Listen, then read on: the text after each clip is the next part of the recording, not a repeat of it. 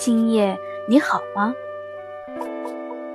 忙碌了一天的你，现在是否已经躺在床上，准备好了吗？让团子和你一起开启晚安夜读。论青年，青年人容易脱胎换骨，改样子，是真可以自负之处。精力足。岁月长，前路宽，也是真可以自负之处。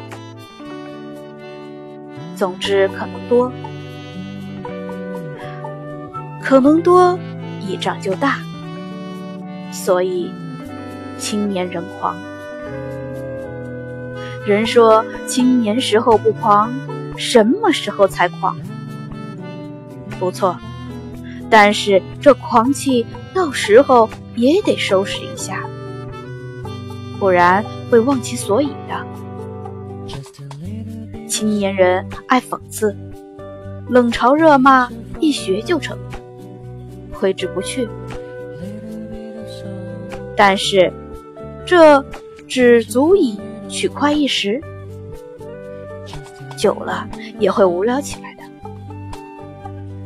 青年人骂中年人逃避现实，圆通，不奋斗，妥协，自有他们的道理。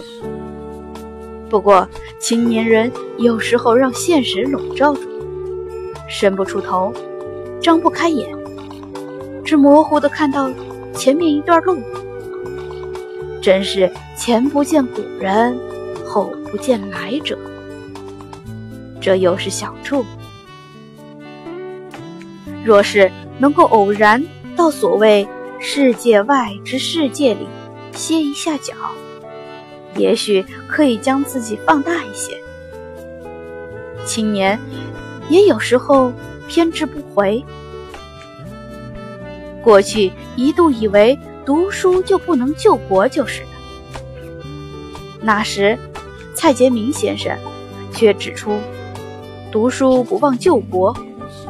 救国不忘读书，这不是妥协，而是一种权衡轻重的圆通观。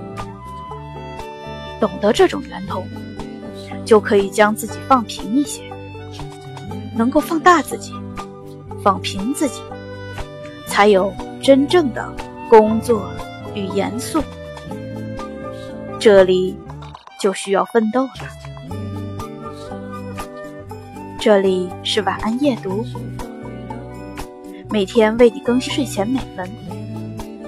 团子与您不见不散。